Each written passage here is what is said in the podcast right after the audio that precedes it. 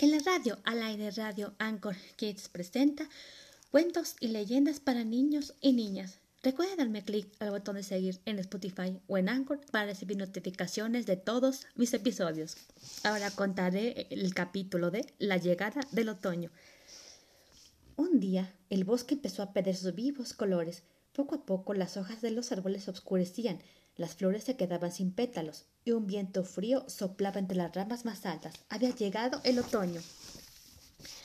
Al ver que caían las primeras hojas del árbol mágico, las hadas y los duendes se dieron cuenta de que les quedaba poco tiempo antes del profundo sueño de la estación.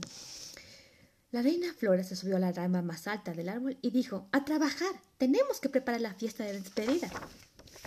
El Upi, Gala, Nirrin, ir al árbol de la colina y traer unos frutos.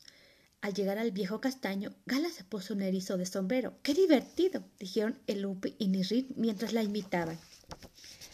Y así los tres amigos emprendieron el vuelo de regreso al árbol mágico. Mientras tanto, en el árbol, Cornelio, Cornelio vio que se, acercaba un enjambre de avispas y dio la alarma. En un instante, todas las hadas y duendes se, escondieron.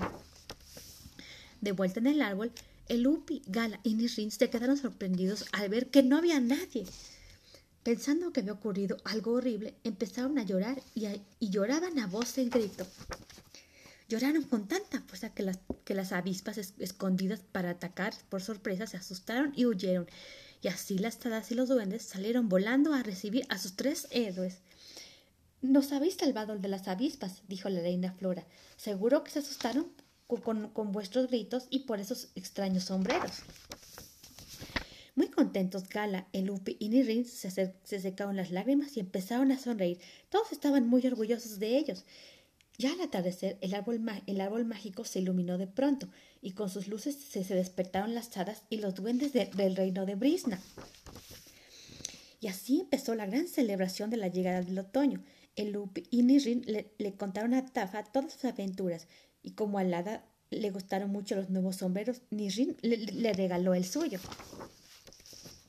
De noche el árbol mágico se iluminó de nuevo, y entonces las hadas y los duendes de la primavera se despidieron para ir a dormir el largo sueño de, su estación.